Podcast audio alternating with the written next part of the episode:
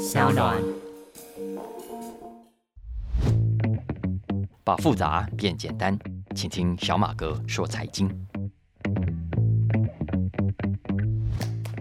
大家好，我是陈林聪，欢迎收听小马哥说财经。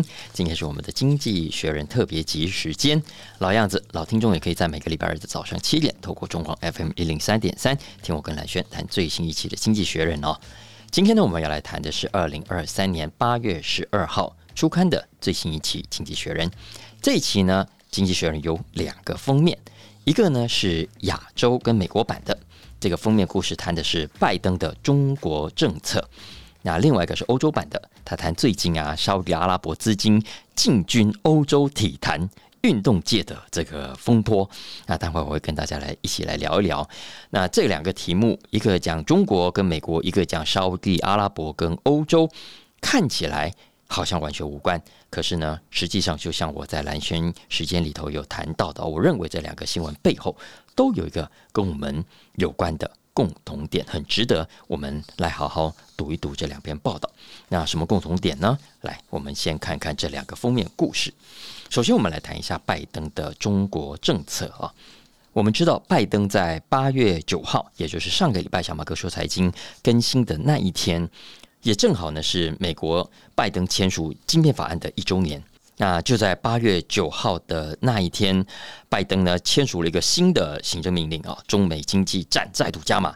拜登呢禁止美国企业进一步投资中国的几个敏感科技，包括半导体啦、微电子啦、AI 呀，还有量子科技等等。那上礼拜这个新闻虽然让股票市场上有人担心啊，会引起中国报复啊，所以相对的比较保守。可是呢，也有人感觉哇，很爽了，觉得打到中国的要害啊，认为美国只要继续这样子下去，供应链慢慢的重组，企业呢慢慢放弃中国，回到美国的怀抱，那对美国来说就胜券在握了。这我们可以看到美国有一派的人的看法。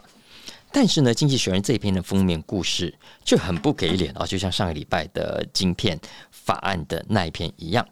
因为呢，这一期的封面故事，经济学人认为，目前为止，拜登的中国政策 isn't working，行不通啊。拜登这么做呢，他不但没有让美国更强大、更安全，相反的是更昂贵，也更危险，可能对美国更不利的。为什么这么说呢？首先，没错。我们从表面上看来啊，这一波美国跟中国撕破脸，已经让美国在贸易跟投资上比较没有像以前那样依赖中国。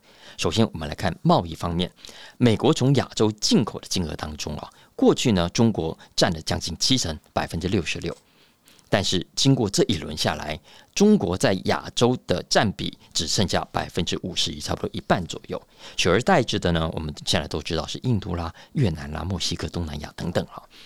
二零一七到二零二二这五年当中，中国出口到美国的规模也少了整整十四个百分点，这是非常庞大的规模。在投资方面也是，二零一六年中国在美国投资的金额是四百六十亿美金，那时候哇，美国跟中国还在称兄道弟。但是，一轮下来，中国在美国的投资萎缩到只剩下三十一亿美金，你看差别大不大？过去这二十五年来。中国呢，也一直都是美国企业的前三大投资国。美国想要投资海外，都首选中国，绝对是前三大之一。可是呢，这一轮下来，也同样的，美国呢投资中国的金额大幅的萎缩。相反的，投资印度啦、投资越南的金额，现在都大过投资中国。所以从这些数字来看啊，你就会发现，嗯，不错哦。现在看起来，中美都渐渐在脱钩中，对吧？才怪！好，经济学人说，那只是表面上的数字。实际上呢，如果我们仔细去看，你就会发现，中美之间断掉的供应链，表面上你看到的断掉的供应链，实际上你仔细看，它已经在别的地方连接起来。也就是说，美国人以为自己不用再买中国货了，可是实际上还在用中国制造的东西。举个例子来说，像东南亚，没有错，从中美贸易战开打之后。东南亚出口到美国的金额不断的在成长，可是呢，你如果再看另一个数字，这些东南亚国家现在从中国进口的金额也在暴增。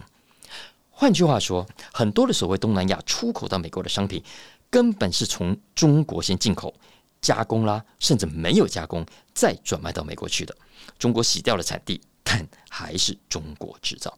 你看，像家电业，现在美国进口很多来自东南亚的家电商品，还有墨西哥。过去这五年，墨西哥从中国进口的汽车零组件也成长了一倍。同样的情况也出现在东欧跟中欧。在东欧跟中欧啊，经济学人说，原本中国的汽车零组件在整个东欧市场进口的占比只有三趴，现在呢已经增加到十趴。也就是说，美国打中国越凶，这些国家跟中国的往来越密切。但有人会说：“哎呀，没关系啦，这些都是传统产业嘛。美国啊，只要在高科技方面守住，让中国没有搞头就可以了。”但是经济学人说，这个说法也是有问题的。因为他引述了国际货币基金的一个研究，根据国际货币基金的研究，目前进口到美国市场的先进科技，很多都还是来自跟中国经贸往来最密切的国家。也就是说，所谓的断链，所谓的分道扬镳 （decoupling） 都是玩假的。经济学人说，这叫 phony decoupling，也就是假的。分道扬镳啊，是欺骗世人的锻炼。这种欺骗世人的锻炼啊，也意味着美国并没有降低在经济上中国所带来的实质影响力。这对美国来说当然是很重大的课题啊。所以这也衍生出两个值得探讨的疑问：第一个，Why？为什么会这样子呢？为什么美国到现在还是在经济上跟中国脱离不了关系？为什么这么需要中国啊？经济学人这篇文章里面点出了两个原因：第一，大家都知道的天然资源有很高的比例是掌握在中国的手上，这我们已经讲过，这就不多做解释了。第二是效率，因为中国还是遥遥领先很多的其他亚洲国家、其他开发中国家。中国企业在过去的半个世纪来啊，已经练兵有成哈，高效率可以带来低成本，所以很有竞争力。这也就是为什么这些照理说应该要听美国的话，跟中国保持距离，甚至切断关系的国家，现在关系反而更加的紧密。另外，就是要讲到经济学人所指出的第二个问题啊，在这种情况下，请问对美国真的是有利吗？拜登，你所采取的中国政策，你确定这样做对美国的未来有帮助吗？答案在经济学人看起来是否定的，因为第一。你让你的朋友，你让你的盟国，现在反而更需要中国了，因为他们现在一手拿中国的资金，然后从中国进口东西来卖，另一手呢，转手出去卖给老美，卖给欧洲，赚美国跟欧洲人的钱。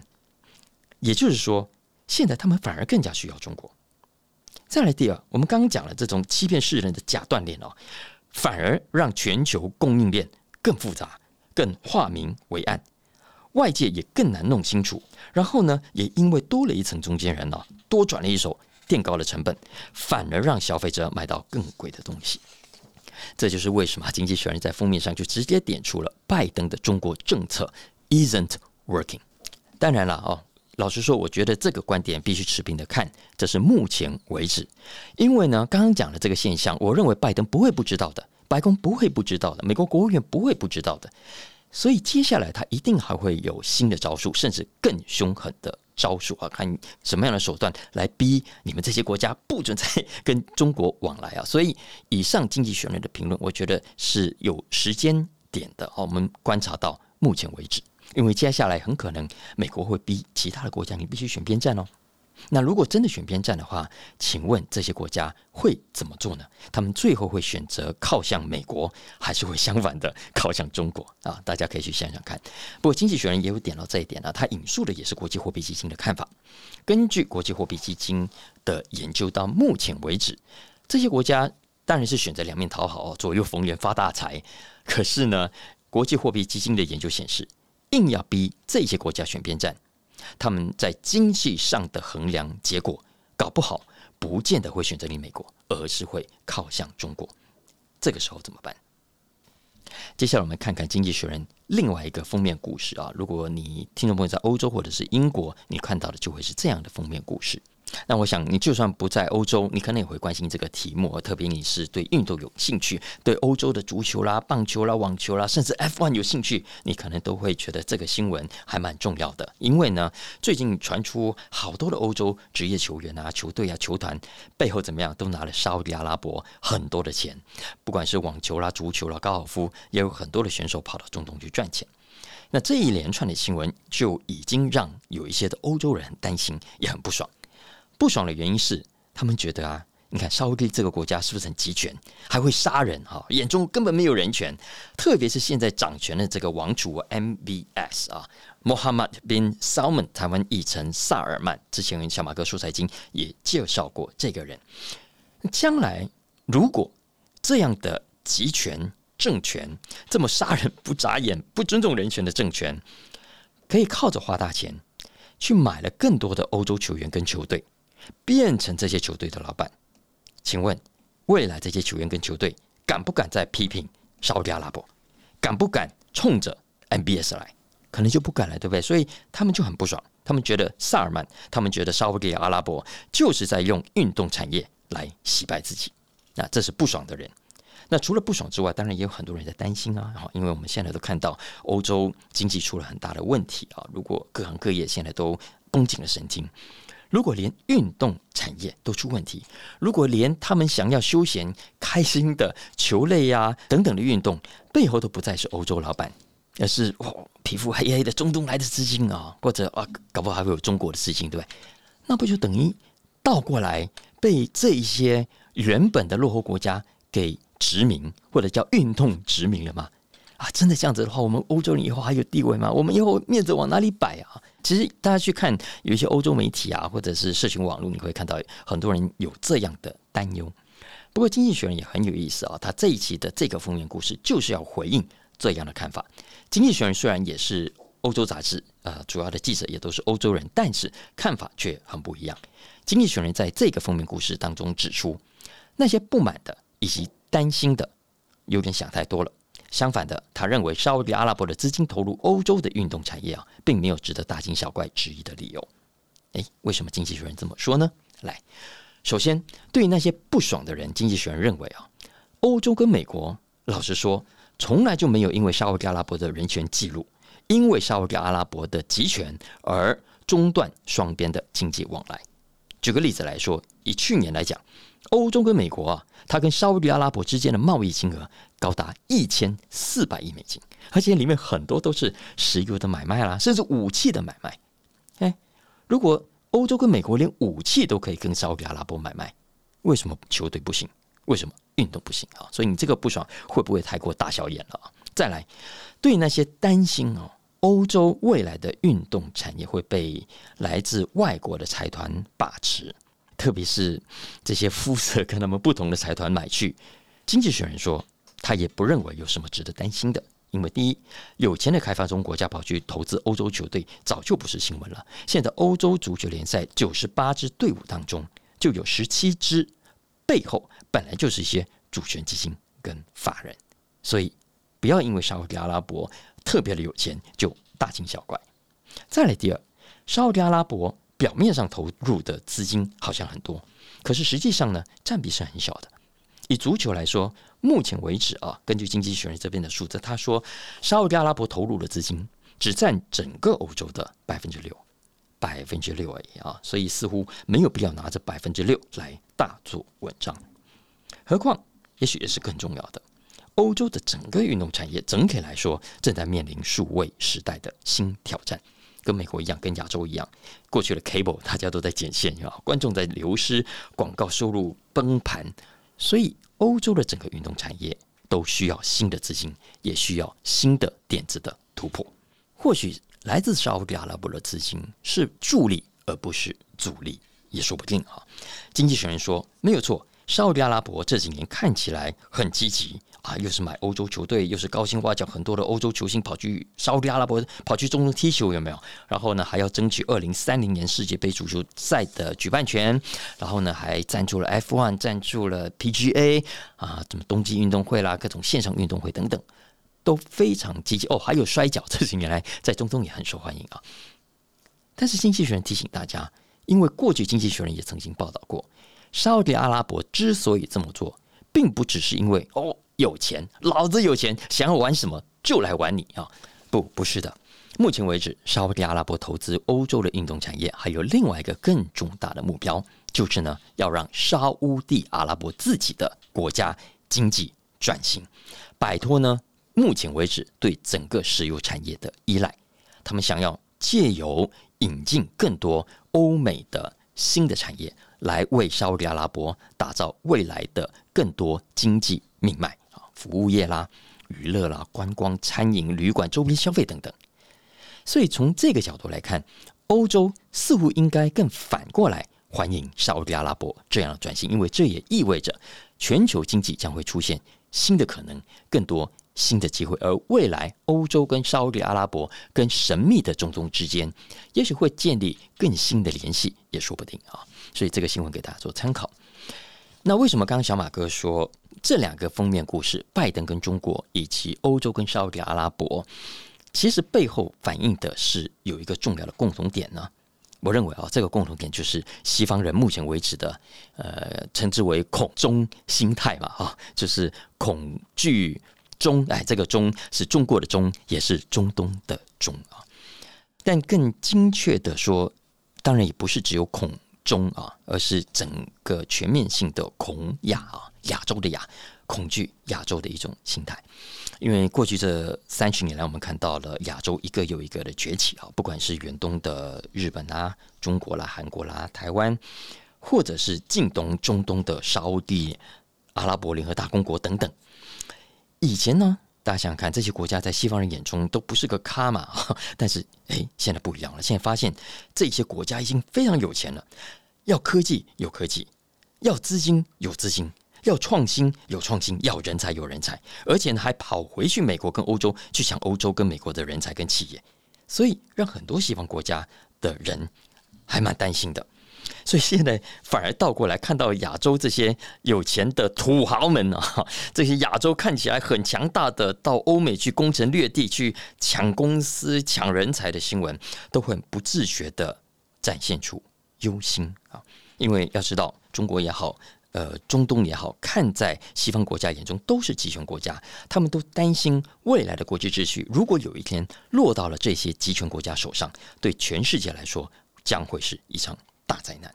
那这当然也就是现在地缘政治这么紧张的关键原因。拜登跟川普的中国政策啦，极端主义的疯狂，老实说了，都只是结果。西方人对于非西方国家这种心态，一天没有消除的话，地缘政治的紧张是不会化解的。而地缘政治如果继续处于这种紧张的状态，就像我们过去几个礼拜来分别都有谈到的，像上个礼拜的半导体啊，或者刚刚谈到的全球贸易，就一定会出现啊这种违背在不过短短几年之前大家都还在相信的全球化啦、自由化主张的政策。所以在这种情况下，当然毫无选择，我们的企业要更加的小心，然后消费者也要更有心理准备。因为你未来买东西可能要付出更高的代价啊！我想这可能是未来这五到十年都避免不了的一个重大风险。来，接下来小马哥选出这个礼拜的 The Story of the Week 啊，要谈的是什么呢？谈的是电动车。这篇文章是 Business 里头的熊彼的专栏，标题是 How Green 啊，绿色的 Green，How Green is your electric vehicle？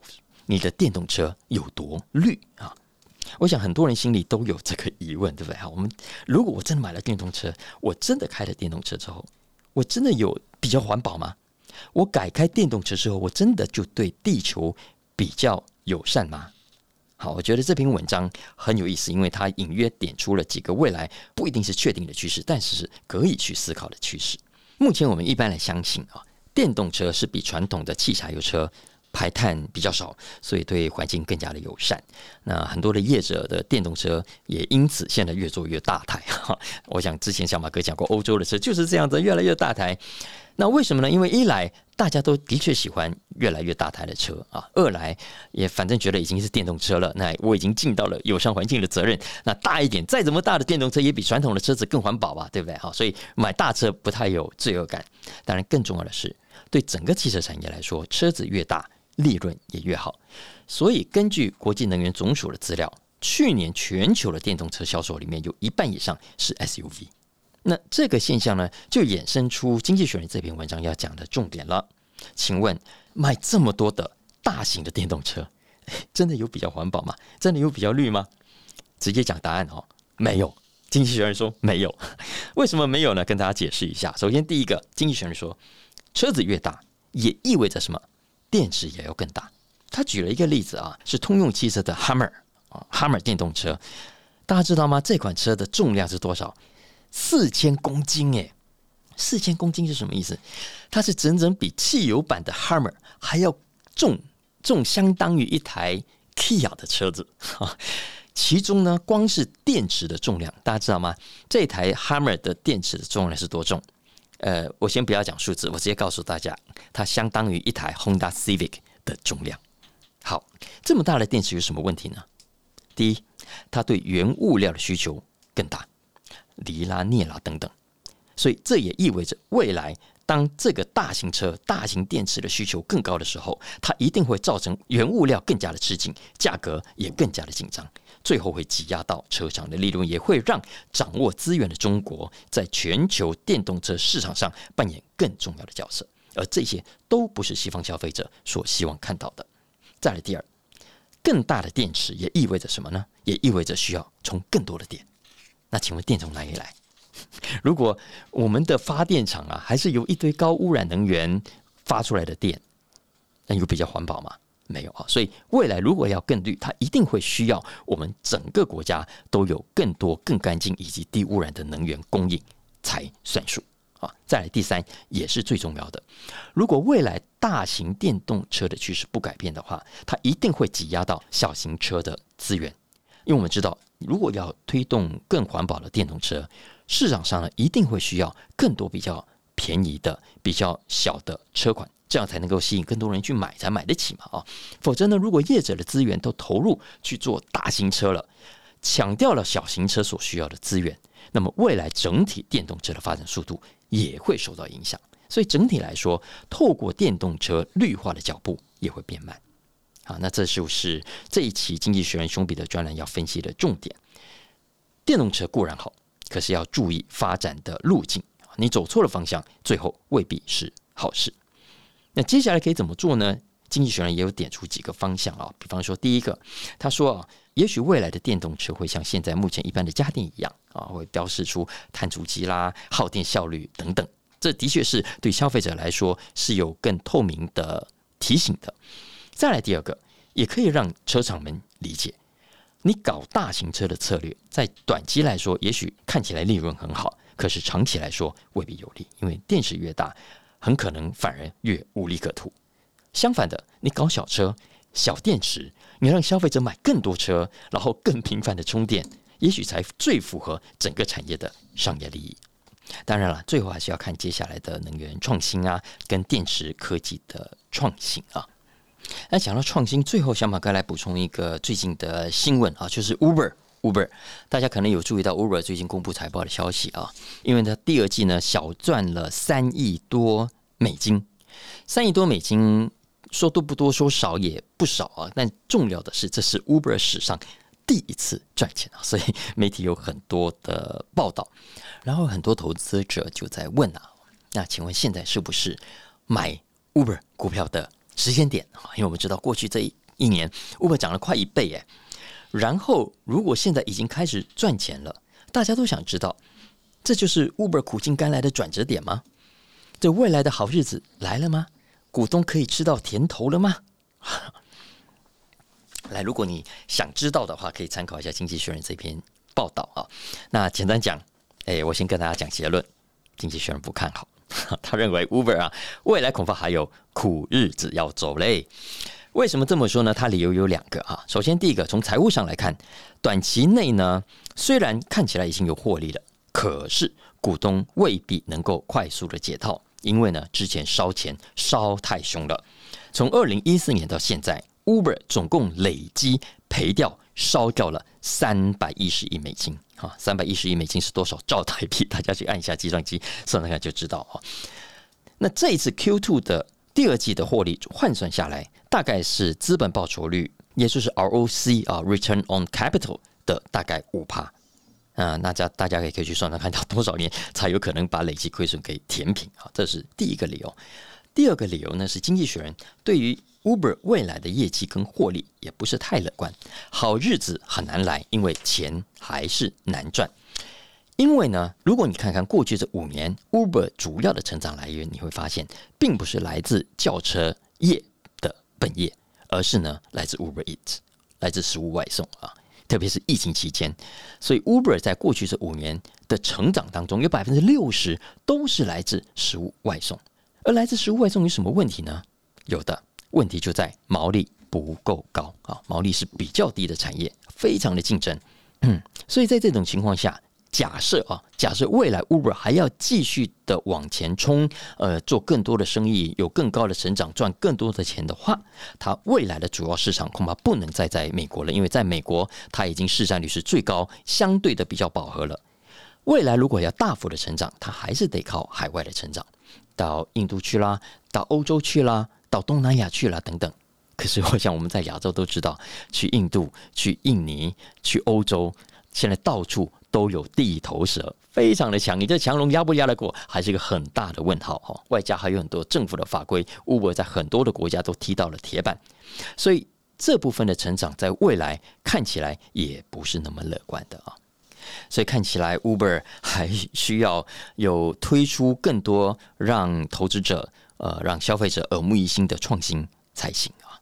所以这个是以上几个题目的分享了。不过讲到这里，小马哥真的。觉得说到底啊，这个世界，呃，挑战啊，问题都还是很多。不管是我们一开始讲的地缘政治啦、运动啦、呃，高科技啦、电动车等等啊，的确很多我们在工作中、在生活中的人都会没什么安全感哦，都很担心接下来世界不知道会怎么变。可是呢，我每次看到像经济学人这些新闻，我都会觉得，哎，好像不是只有我在担心，比我更担心的人还不少啊，所以有一点被安慰到啊。所以我老是觉得。我们与其担心，不如花点时间去想创新啊！想到有机会的事情，心情会快乐一点吧，对吧？好了，以上就是我们今天的小马哥说财经经济学人特别集，希望大家喜欢我们今天的节目，也帮我去按个订阅跟分享。我们明天再见。